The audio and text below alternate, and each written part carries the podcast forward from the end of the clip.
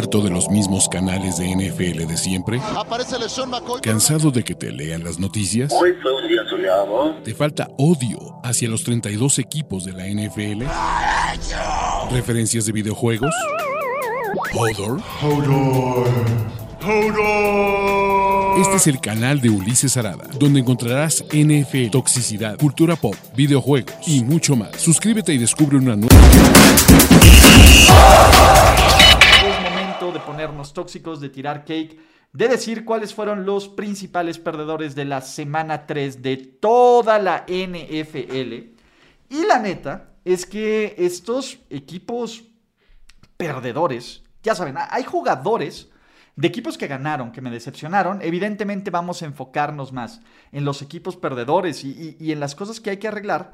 Pero como siempre, ¿no? Tenemos que, ustedes van a ayudar a mejorar esta lista o a decir, no, Ulises, está ganando el hate con X, Y o Z jugador. Así que no se preocupen muchachos. Y empecemos los principales perdedores con Matt Canada. Y Matt Canada está haciendo que cosas que hace Matt Canada. cabrón. O sea, la ofensiva de los Steelers, en serio, el play calling de los Steelers es una de las cosas más ofensivas y, no en el bonito sentido de la palabra, porque ofenden, no porque fuera, no porque ataquen, de toda la liga. La tibieza de Mike Tomlin de despejar, eh, faltando seis minutos, perdiendo por una posesión, me parece que es parte de este, de este equipo que sigue choqueando, ¿no? El gol de campo, en serio, no lo, no lo, no me quejo, porque casi le sale la patada corta y de, aún así tuvieron una oportunidad mínima, pero de, re- de regresar el balón.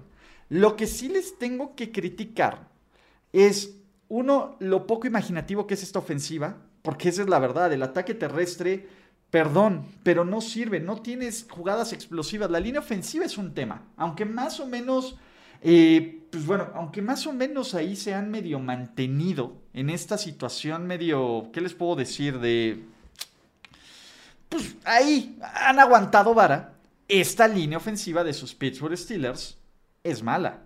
Y el play calling es malo.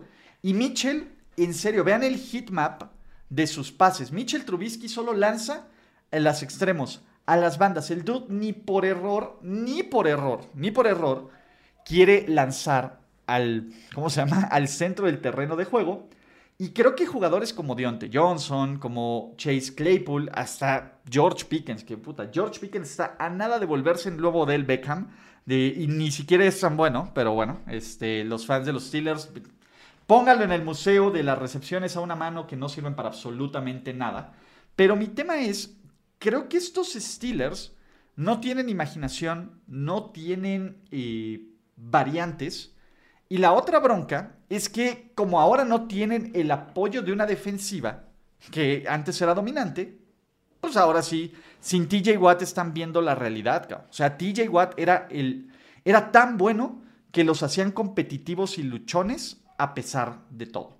Yo creo que estos Pittsburgh Steelers son un equipo pues malo. cabrón. O sea, sí están entre los peores rosters de la liga y, y creo que, pues a ver, ¿se acuerdan cuando yo les dije que los Jaguars eran un mejor equipo que los Steelers y casi me matan y casi me mandan a ahorcar con toallas terribles? Yo lo creo. Pero bueno, ¿qué otro perdedor tenemos? Alvin Camara. Y el tema de Alvin Camara, en serio, es bien triste, ¿no? Creo que Alvin Camara se ha convertido, por lo menos en tres semanas, en un dude que no es factor. Y vino este fumble que regresaron para touchdown y que puso el juego ya cuesta arriba para unos Saints. Y en general, creo que Alvin Camara es un reflejo de todas las cosas que han estado mal con los Saints. New Orleans ha desaparecido, y esa es la palabra clave, desaparecido en la primera mitad de la mayoría de todos los partidos. Y ese es el punto. New Orleans cree que jugando en el último cuarto le va a alcanzar para ser lo suficientemente contendientes y ser lo suficientemente luchones. Alvin Camara sí tuvo 61 yardas por tierra y un poco de jugadas explosivas, pero en el juego aéreo no está funcionando. Y ese es mi tema. No es, hay, algo, y llámenlo el efecto Sean Payton, ¿no? Que no está, que no está funcionando aquí, que no está haciendo sentido, que no está haciendo clic y que está poniendo a estos, a estos Saints en una posición complicadísima, porque ahora, además de las lesiones que tienen, deben de viajar a Londres para enfrentar a los Vikings y si no ganan, ¿no? Porque creo que ese juego va a tener muchas implicaciones de playoffs como criterios de desempate, se puede poner muy fea la temporada para la este para los Saints. Y James ah, James es es deprimente. Si quieren ponerse algo como padre, Chris Olave lo ha hecho muy bien. O sea, creo que Chris Olave, Chris Olave lo ha hecho lo suficientemente bien para ser considerado uno de estos dudes competitivos. Ah, vamos a hablar de los corebacks. Madre mía. El tema Justin Fields sí es para alarmarse. O sea, Justin Fields lleva 45 pases lanzados en toda la temporada. Madre mía. O sea, creo que, uno, la limitante que le están poniendo los The a Justin Fields es brutalmente justificada. Justin Fields está tomando malas decisiones. Justin Fields no está lanzando bien. Justin Fields no está encontrando nada. Los Bears van 2-1. Sí, pero esta historia, los fans de los Bears ya se la saben, cabrón. O sea, ¿cuántas veces, si no es que siempre, esta defensiva ha tenido que cargar con los quarterbacks? Y tengo que decirles que yo creía que las cosas iban a ser completamente diferentes con Justin Fields, porque a mí me parecía que es un tipo bien chingón. O sea, creo que el talento ahí estaba, pero es bien difícil justificar a Justin Fields cuando tiene, cuando tiene esta, estas, estas actuaciones, cabrón. El problema, y, y, no es que se acostumbre a correr y lanzar, no mamen. O sea, creo que la toma de decisiones de Fields no es buena y creo que el play calling tampoco le ayuda. Yo pensé que iban a evitar esta nueva, esta nueva administración de los Bears hacer lo que hizo Matt Nagy, que fue ponerlo en situaciones para no brillar. Pero tal parece que Matt Everflus está en el mismo que Y el problema es que Chicago invirtió talento del draft para traerlo. Y invirtió varias primeras rondas y todo esto. Y no están viendo los resultados. Puede que le tengamos un poco más de paciencia. Deberían. O sea, creo que el caso de Justin Fields se está volviendo un poco similar a lo de a chiquito bebé. O sea, está en un equipo donde no le están ayudando. Cuando llegue la caballería y la ayuda, podremos hacer una mejor evaluación, pero esta clase de juegos en serio no ayudan, aunque vaya ganando Justin Fields. Del otro lado, mi Davis Mills es un chingón. O sea, mi Davis Mills es un hiper mega chingón, pero la intercepción que le pone a Roquan Smith en el pecho, se la mamó. Y se la mamó durísimo, durísimo, durísimo, durísimo, ¿no? Eh, el problema con estos Houston Texans es que son un equipo que está limitado. Y esa es la bronca, que está bien limitado porque no hay margen de error, porque es un roster que si bien están saliendo algunas estrellas, Pitre, ¿no? Jalen Pitre con dos intercepciones está funcionando. Damian Pierce tuvo 80 eh, yardas, un touchdown y tuvo dos fumbles. Sí, pero poco a poco este equipo medio va agarrando forma, pero es un mal equipo. Entonces no puedes cometer esa clase de errores que te van a matar. Yo aún creo que Davis Mills debe de ser el coreback del futuro de estos Texans. Pero vamos a ver qué tanto, qué tanto eh, pues funcionará en este tema el caso de sus, de sus, este, ¿cómo se llama? De sus Houston Texans. ¿Qué más tenemos?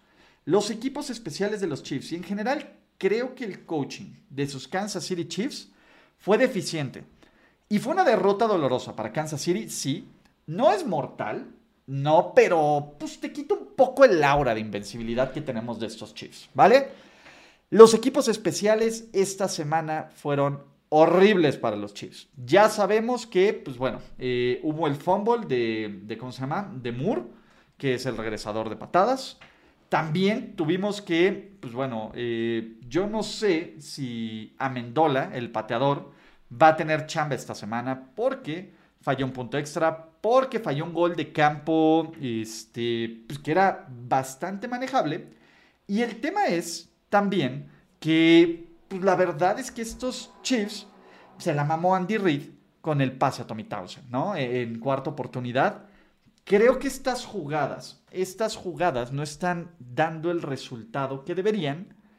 Y creo que Kansas City Chiefs También hay que preocupar el juego terrestre, porque esa es la verdad. Patrick Mahomes no puede ser tu líder corredor. Punto. No, Patrick Mahomes no tiene el skill set de Lamar Jackson. Y ese es el punto. Y creo que cuando Patrick Mahomes lo presionan con cuatro jugadores o menos, va. Ahora, ¿qué va a pasar aquí? Es muy probable que los Chiefs cambien de equipo, de, pateador Rodrigo Blankenship es bien malo. La neta es que con los Colts se habían tardado en cortarlo. La neta. Entonces no va por ahí. Yo creo que más bien van a esperar a que regrese eh, y que esté sano Harrison Butker. Ya mejor dejen patear a Justin Reed. Lo hace súper bien Justin Reed. Entonces yo soy team Justin Reed. Y pues vamos a ver qué ocurre con estos Kansas City Chiefs. Que además también Chris Jones dejó mucho que desear. Dentro de todos estos jugadores, ah, perdón, ahí estamos, perdón. Chris Jones dejó mucho que desear, ¿no? La verdad es que el castigo que cometen, Kansas City hizo muchísimas cosas para perder este juego, indisciplina, falta de ejecución, drops, etcétera. Pero no lo sé. No lo sé, niños. O sea, creo que estos Chiefs van a estar bien. Al igual que creo que los Buffalo Bills van a estar bien, Kansas City va a estar bien. ¿Qué es preocupante? Y aquí sí que tenemos, sí tenemos que ponerlo, ¿no? Y sí tenemos que, sí tenemos que, que decirlo. La línea ofensiva de los Colts otra vez le metió una madriz a Matt Ryan. Y para la edad que tiene Matt Ryan, ya no está para soportar estas madrizas. Matt Ryan es un cuate que, pues sí, tuvo, tuvo este drive y tuvo esta capacidad de sacar el juego. Y hay que aplaudírselo total y absolutamente porque Matt Ryan es un chingón. Eh, no es cierto, perdón, me dejé ir. Hay que aplaudírselo porque ya estos momentos de Matt Ryan van a ser limitados. Gracias por dejarme refrasear. El tema aquí es que, pues bueno, ¿cuánto tiempo más va a durar Matt Ryan en una línea ofensiva donde por lo menos el, el domingo le metieron tres o cuatro golpes, incluyendo esta jugada en cuarta oportunidad que pues, el linebacker simplemente lo destroza, que no, que no deben de permitirlo, sobre todo si quieres pues, hacer algo con este equipo. ¿Vale? Hablando de perdedores, Dios Allen, ¿no? Creo que la frustración, creo que la falta de ejecución, creo que los errores mentales que, a ver, fans de los Dolphins, su W es su W. También ustedes hicieron todo y ejecutaron y aprovecharon todo eso para ganar, ¿vale? Estamos hablando de perdedores. Ustedes están en la columna de ganadores, son unos chingones y están invictos y son el último equipo invicto de la conferencia americana. Entonces, ahí está. Por un segundo no se trata de ustedes. Vamos a ver este juego con un poco más de cabeza fría. Y Josh Allen, pues la verdad es que tuvo unos errores de ejecución que a lo mejor en el stat sheet no se notan porque tiene 42 de 63 para 400 yardas, dos touchdowns y 94.7 de, de QB rating. Pero Josh Allen falló en los momentos clave. Josh, no solo Josh Allen, los Buffalo Bills en general. Me parece que el tema de, por ejemplo, las dos series al final de los, dentro de los dos minutos donde se les acaba el reloj, uno por un error en el spike que termina siendo un fumble y que casi le hacen un pick six, ¿no? Porque esa es la verdad, casi le hacen un pick six. Y otro, en, la última serie donde pues pone un pase Isaiah McKenzie donde pues, simplemente no le alcanza tiempo para sacar otra jugada, son problemas de ejecución. Josh Allen tenía el touchdown del triunfo, lo tenía. Lo tenía total y completamente en cuarta oportunidad. Tenía Isaiah McKenzie solo y manda un pase al piso, recordándonos que, pues a ver, los jugadores de NFL también son mortales, los jugadores de NFL, eh, pues la neta es que también son, eh, pues tienen bajas, y Buffalo no puede tener este ritmo brutal y dominante por todo este tiempo, ¿vale? ¿Van a estar bien los Bills? Yo quiero creer que van a estar bien los Bills, aunque bueno, la siguiente semana les tocan los Ravens, porque la NFL nos ama y nos está regalando juegazo tras juegazo tras juegazo cada temporada, cada semana. Pero creo que Buffalo va a estar bien. Y el que, por favor, denle un poco del chillax es a Ken Dorsey. Ok, yo sé que. Eh, Yo sé que soy de las pocas personas que no puede criticar a Ken Dorsey porque yo soy, no así de tirar y azotar las cosas, pero también me encabrono y miento madres y, y ranteo y golpeo la pinche pared, carajo. Pero creo, y ya viene la basura, no sé por qué, y, siempre, nunca falla la basura. A todas horas viene la basura aquí. Somos una colonia muy limpia. Pero bueno, eh, el tema aquí es Buffalo y, y Ken Dorsey creo que fue un equipo que no tuvo, que no tuvo estas variantes. Me parece que la ofensiva se está quedando un poco atascada. Y creo que los Bills se están convirtiendo en un equipo medianamente predecible. También puede ser un hecho, y vamos a dejar que pase la basura, también puede ser un hecho de que, de que los Bills pues simplemente se agotaron. O sea, estuvieron esta ofensiva en el calor sorprendente de Miami por 40 minutos y 90 jugadas. Entonces, pues también puede ser un tema así. Así que vamos a poner un poco de paciencia. Pero, no sé, Buffalo como que... Como que no nos da esos good vibes. ¿O ustedes qué dicen, muchachos, no? De ahí, ¿qué más tenemos dentro de los perdedores? Dan the Man. La verdad es que e, e, es eso, muchachos. Dan the Man eh, se está convirtiendo en un head coach bien limitado.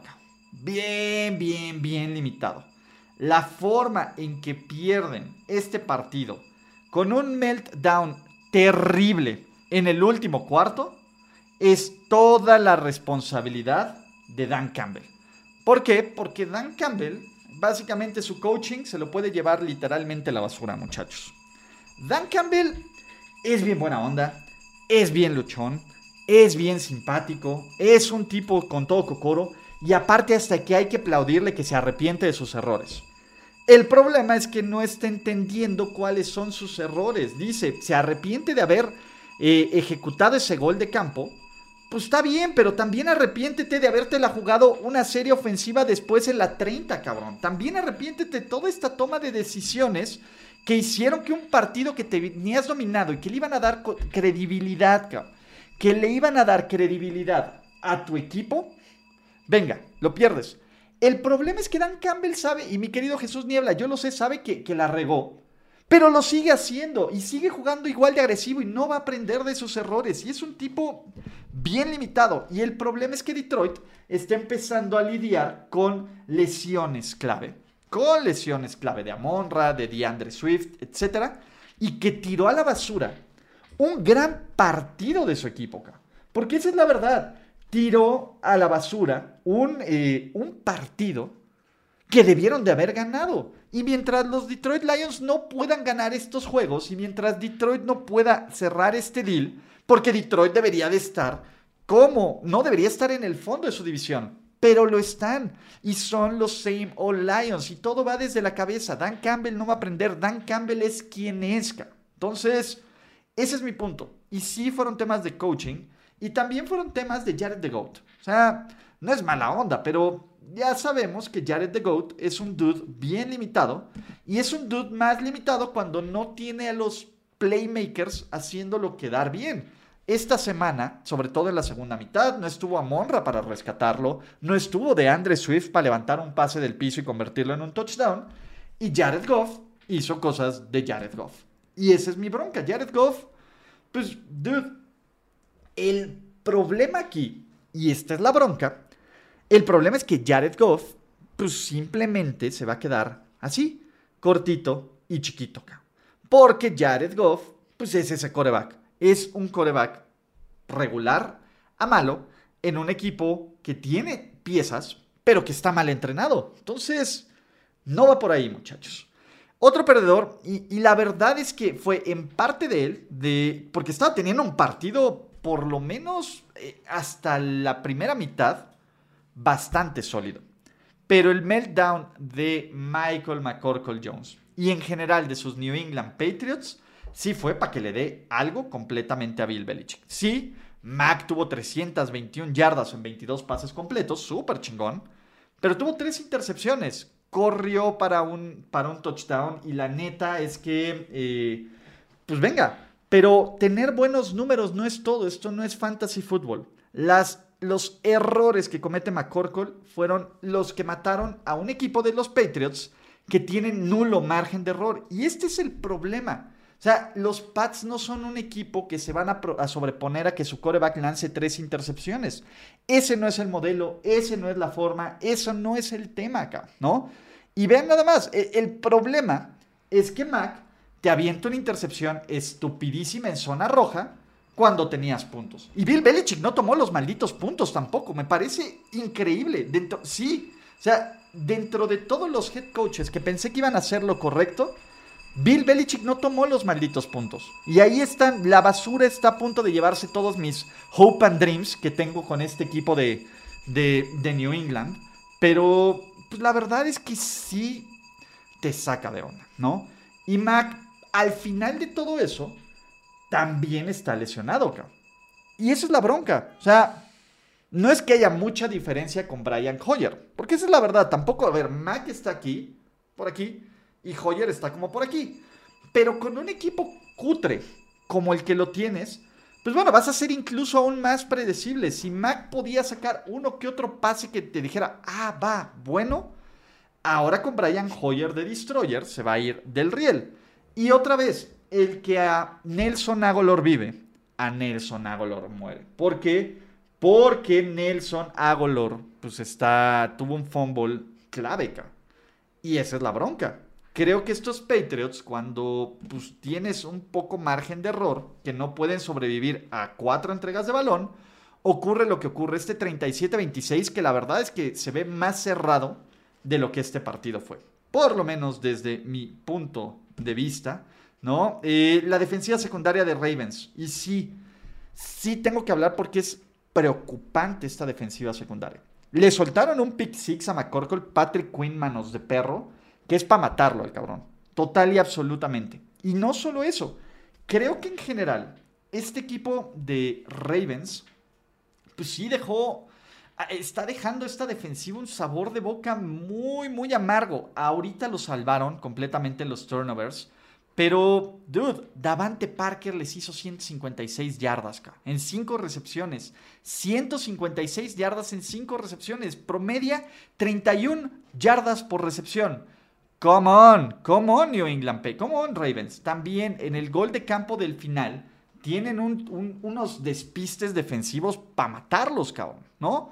Fuera de eso, pues bueno, Kendrick Bourne, Nelson Agolor, eh, Ramón de Stevenson no fueron tanto factor, pero sí preocupa, sí preocupa que no puedan cubrir estas posiciones clave y pues ya veremos qué ocurre con, esta defensiva de los Ravens que van a enfrentar a unos Bills emperradísimos, cabrón emperradísimos. Entonces, pues tampoco es como el escenario ideal para tratar de corregir sobre la marcha, ¿no? ¿Qué pasó, flaco? Mi Joe Flaco de toda la vida. Pues bueno, se acabó el hechizo de Cenicienta. Joe Flaco nos va a regalar un juego Elite.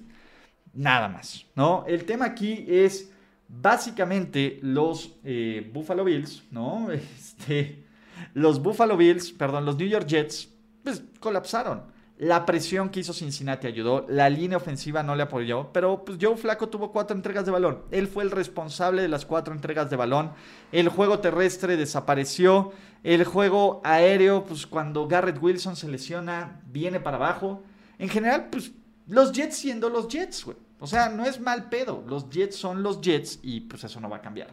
Pero bueno, vamos a hablar de uno de los principales perdedores de, la NFL y muy probablemente, no, no es muy probablemente, de hecho, mañana tempranito vamos a tratar de desmenuzar, vamos a tratar de desmenuzar qué es lo que está pasando con estos Chargers, con estos Raiders, también con los Chargers después, con estos Raiders que son el único equipo de 0-3, también dentro de todas las anomalías de esta temporada. Si ustedes me hubieran dicho, oye, después de tres semanas, solo va a haber un equipo con récord de 0-3 y ese equipo van a ser los Las Vegas Raiders, yo les había dicho, no, se van a ir 2-1, o sea, sí pierden contra los Chargers y sí pierden contra los Titans, pero le van a ganar a los Cardinals.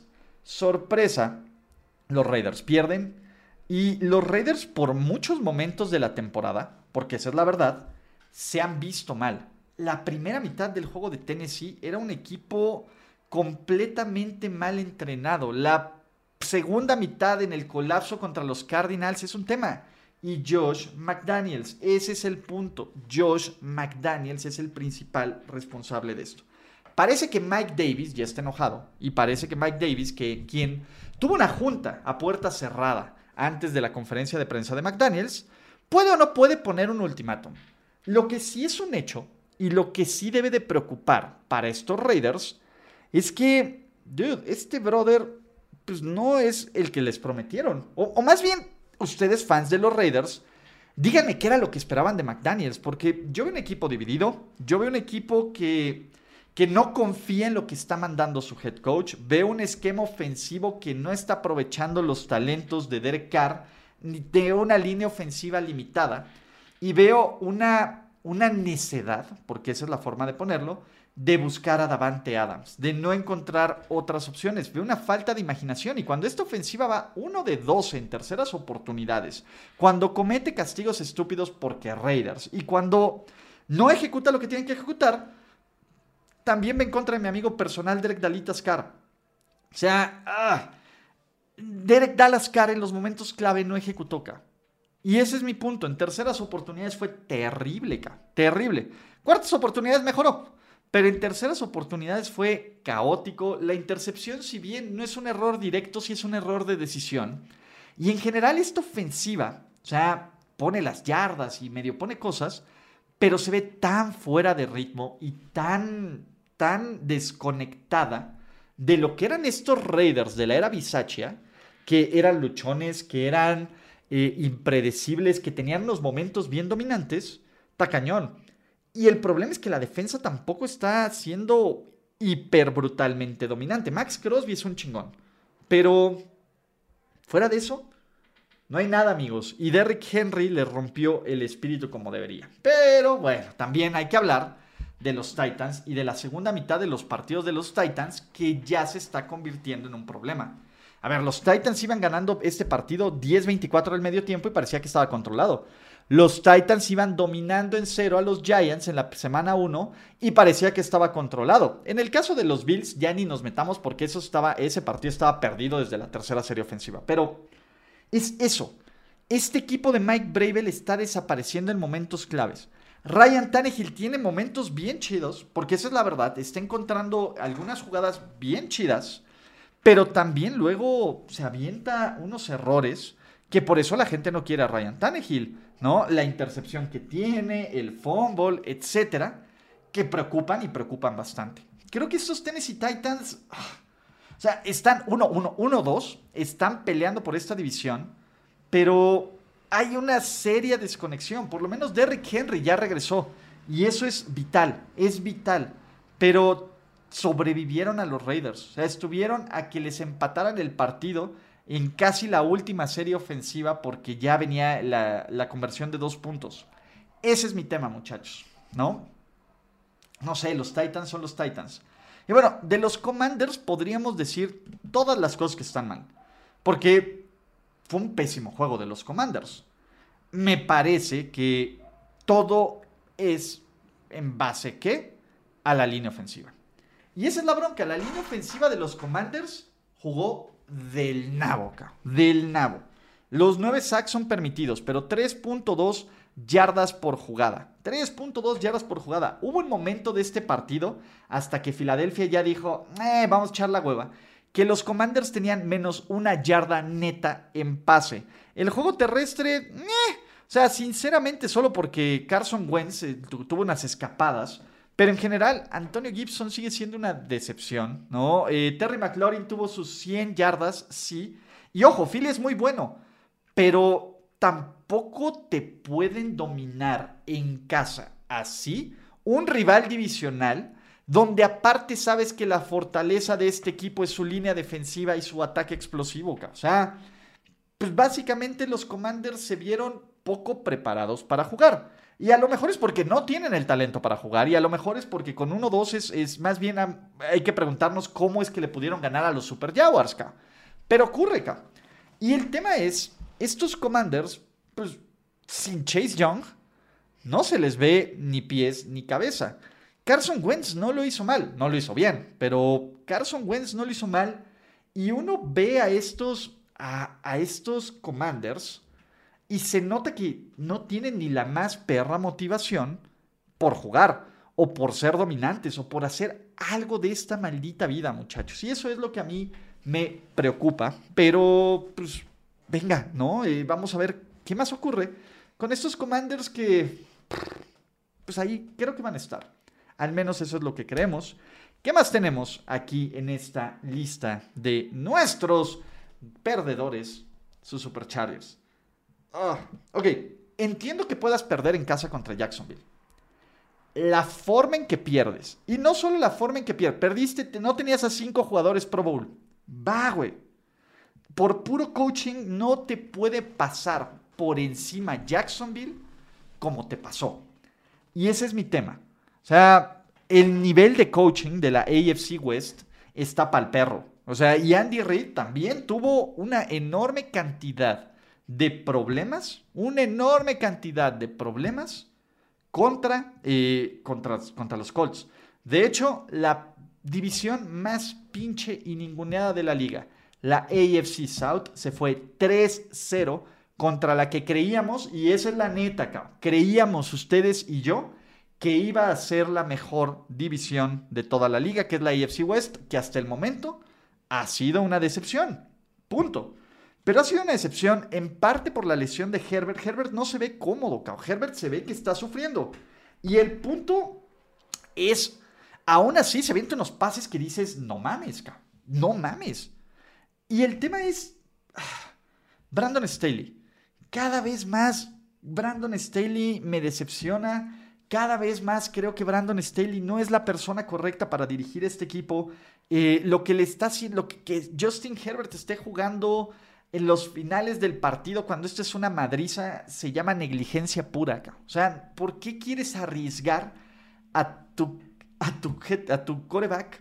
¿Por qué quieres arriesgar en tres partidos a tu coreback? Y esto se está convirtiendo en una negligencia y la línea ofensiva está golpeada y ahora Joey Boss está golpeado y apresurar por traer a, a, JC Jackson lo tienes lesionado. Son esta desesperación, porque no hay otra forma más de ponerlo, que, que tienen estos Chargers, pues también es tema de, oye, ¿qué está pasando? Y la otra, o sea, yo no entiendo por qué le tienes que dar le estás quitando el balón a Austin Eckler para dárselo, para dárselo en a Sonny Michel. O sea, neta, yo no lo entiendo. No lo entiendo. No lo entiendo. Rashan Slater va a estar fuera todo el año, lo cual está del riel, porque Justin Herbert y su tackle izquierdo y tocado no es una combinación ganadora. Y estos Chargers, a, ver, yo sé, yo se los he vendido. Me, me encanta Justin Herbert, neta, me encanta Keenan Allen, sí pero, pero no voy a volverme a dejar ir hasta que uno, o, o cambien de head coach, o dos, ganen dos partidos de playoffs. Hasta que eso no ocurra, yo ya no me voy a, yo ya no me voy a tomar este hype de Los Ángeles Chargers y venga. ¿Qué más tenemos, amiguitos? Dentro de estos perdedores, que todavía hay varios. La verdad es que salí ardido, ¿no? El genio ofensivo Cliff Clinsbury. Ma, qué cosa. El genio ofensivo Cliff Clinsbury es un caso y es un caso feo. O sea, Arizona se ve como un equipo sin vida por grandes momentos de la temporada. Contra los Chiefs, todo el partido contra los Chiefs jugaron basura. La primera mitad del juego contra los Raiders jugaron basura. La primera mitad del juego contra los Rams jugaron basura. Total y absolutamente. Y el problema es, pues bueno, estadísticamente no es tan mal. Estadísticamente, Kyler Murray tiene 314 yardas eh, por pase y Hollywood Brown tiene 140 yardas. Pero cuando uno se pone a ver este producto, dices, es un producto bien inferior, bien cutre y bien pinche. Uno, para empezar, la falta de urgencia, porque esa es la verdad, es deprimente. O sea, los, los Cardinals en la segunda mitad, ¿no? Básicamente tuvieron unos drives interesantes, bien, bien interesantes. Pero el tema es, pues básicamente Arizona tuvo series ofensivas de 75 yardas que terminó en gol de campo, 67 yardas que terminó en gol de campo. Y ojo, ahí hubo castigos para menos 10 y menos 20 yardas. De 54 yardas, de 58 yardas que terminó en gol de campo, de 54 yardas que terminó en entrega en downs y de 89 yardas que terminó en gol de campo. Básicamente este equipo avanzó, lo que les dejó avanzar una defensiva de los Rams que también perdió dos cornerbacks y aún así, aún así, y solo por el fumble de Cam Makers, es que este partido estuvo medianamente cerrado. O sea, los Cardinals nunca, nunca representaron un peligro real para estos Rams, que, que los Rams con, pues, con un poquito de hueva, a bajo nivel, a lo que quieran, pero están ganando. Y esta es la bronca. Arizona debería estar 3-0. Esa es la verdad. Los Cardinals deberían estar 3-0, pero pues que Monito hizo su magia. Y, y esto es a lo que juegan. O sea, Arizona está jugando a que sus figuras hagan algo fuera del script que Kyler Murray se mantenga 21 segundos en la bolsa de protección o que tenga un scramble para encontrar a un receptor en una jugada rota. Lo cual te habla que lo que planea tu genio ofensivo no está funcionando. O a lo mejor sí debieron de ponerle las cuatro horas de estudio independiente, porque eso es lo que necesitas hacer. Ejecutar lo que se planea y no depender de tu habilidad de playmaker, ¿no? Eh, la defensiva de Pete Carroll. Ah, güey, la verdad es que sí sentí bien feito, bien, bien, bien feito, que los Falcons, porque la verdad es que los Falcons arrastraran, no hay otra forma de decirlo. Atlanta arrastró a la defensiva de Pete Carroll en casa a placer. Y eso se ve feo. Y eso, pues la verdad es que también es el fin de una era, ¿no? Creo que Atlanta hizo un gran trabajo, uno, en encontrar a sus playmakers, porque Tal vez sí ganas dándole el balón a Kyle Pitts. De hecho, a él les va. ¿Quieren ver un dato bien chingón? ¿No? Los, los, los Falcons, cuando Kyle Pitts tiene más de 80 yardas, tienen un récord de 4-0. ¿Vale? Entonces, ¿cuál es el punto aquí? Creo que Pete Carroll, eh, la defensa, cuando permites, cuando permites estas actuaciones, ¿no? Y cuando permites que Cordagout Patterson, que es muy chingón, tenga un día histórico en su carrera cuando permite 7.1 yardas por jugada de los Falcons en 386 yardas, 27 puntos, y que Marcus Mariota te corra para un touchdown, y que Marcus Mariota encuentre a Drake London, y que todos, Oscar Saqueus, Anthony Frisker, Kyle Pitts tengan, eh, y Drake London tengan recepciones de más de 30 yardas, te habla de lo mal que está jugando tu defensa acá. Y esa es una responsabilidad total e inminente de Pete Carroll. Y esa es la bronca. Pinche Pete Carroll se le está mamando, ¿no? Pero bueno, es, es parte de este show. ¿Qué otro perdedor tenemos? El estado actual de la ofensiva de los Buccaneers. Por ejemplo, aquí ya es 6 OFR me dice, te faltó poner a Tom Brady. Neta vas a poner a Tom Brady. Si viste este partido, sabes que la única razón por la que Tampa Bay pudo ganar es porque Tom Brady decidió no dejarse morir en este partido donde sus receptores fallaron, donde su línea ofensiva jugó sin su tackle y su eh, titular, sin su receptor 1, 2 y 3, y donde jugó una gran defensiva que aguantó el partido. Pero el play calling de, de Byron Leftwich fue terrible, terrible. Y el tema es, la ofensiva en general se nota, se nota que no funciona ahí. Por lo menos Tom Brady no lanzó una intercepción al final del partido cuando buscaba darle la vuelta, como Jared Goff sí lo hizo, muchachos. Tom Brady, que ojo, también habrá que culparlo en la ejecución de la, de la, este, de la conversión de dos puntos que se le acaba el reloj, que también es así es su culpa. Pero Tom Brady pone este partido en contra de una defensiva elite con sin armas para ganarlo. Entonces, ese es mi punto, ¿no? Digamos que guardémoslos con ciertas, eh, por ciertas proporciones, ¿no? Y cuando se le tenga que tirar hate a Tom Brady, se le, se le tirará. Pero la verdad es que aquí no eran, no es, creo que, creo que es otra cosa. El ataque terrestre no funciona. Creo que no hay, esta defensiva se ve desbalanceada. En defensa de los Tampa Bay Buccaneers. Han jugado contra una defensa de Dallas que no lo ha hecho mal, contra una defensa de New Orleans que siempre se le complica y contra una defensa de Green Bay que es elitka. Pero le urge, le urge, le urge, le surge durísimo que regrese. Por lo menos Mike Evans regresa la siguiente semana. Vamos a ver qué onda con Chris Godwin. Vamos a ver qué onda con este Julio. Russell Gage está bien. La línea ofensiva es lo que ocurre. Yo creo que Tampa Bay va a estar bien. En este momento me preocupa esta ofensiva y me preocupa, me preocupa Lombardi. Lenny, ¿qué otros perdedores tenemos? Aaron Rodgers. Dude, en serio. Se podía sentir el terror, el terror de Aaron Rodgers en su mirada acá.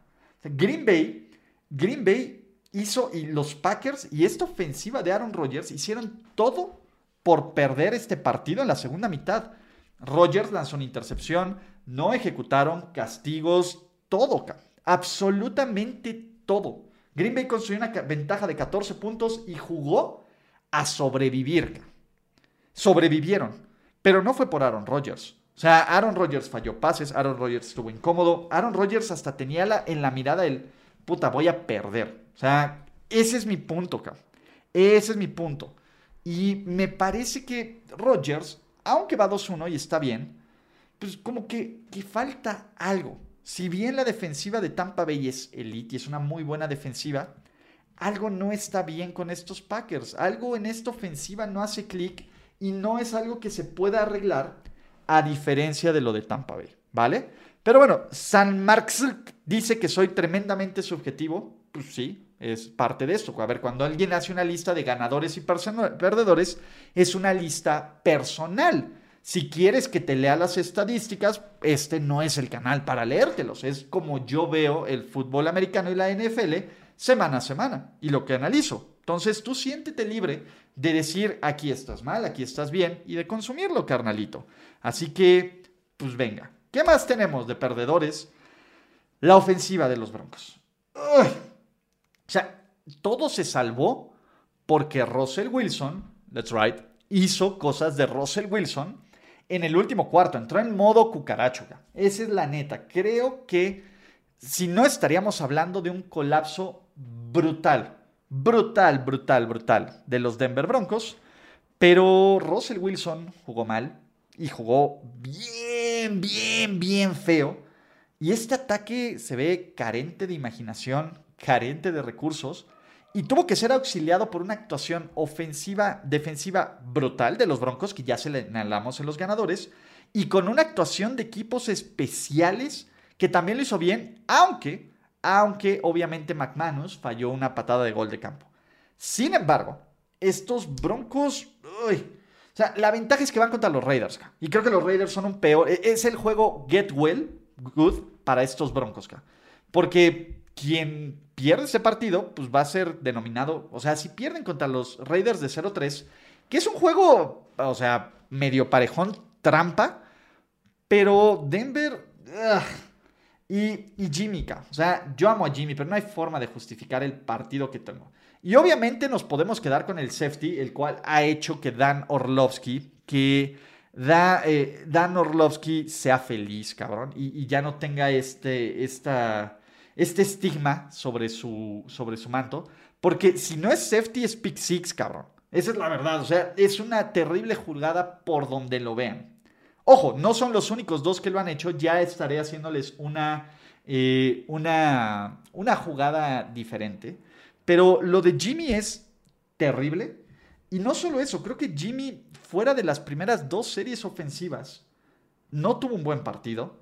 O sea, la intercepción es toda su culpa, se la manda un güey con doble cobertura. Es cierto que pierde a Trent Williams, pero Jimmy tiene un mal partido y Kyle Shanahan no le ayuda. O sea, no, no solo es Jimmy, en gran parte es Jimmy, pero no hay una ventaja, no hay forma de estar seguros en el último cuarto con una ventaja corta con Kyle Shanahan.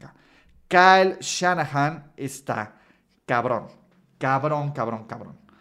El tema es, hay que ver cómo está Trent Williams. Esa es la clave de todo. Si Trent Williams, pues la verdad es que pues empieza a, se pierde tiempo importante esto se va a poner bien, bien, bien feo, muchachos. Pero, pues bueno, estos son los perdedores de la semana 1 de la NFL.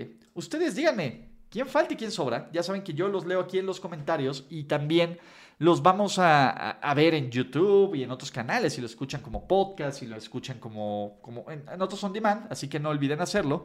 Gracias por escuchar el podcast de Ulises Arada. No, God! No, God, please, no, no. Esperemos que tus oídos no hayan sangrado tanto. Te esperamos en la siguiente emisión y no olvides suscribirte en tu plataforma favorita como Spotify, iTunes o Google Podcast. Hasta la próxima. See, he fine. Now, give me money, or I shoot him, and I shoot all you motherfuckers.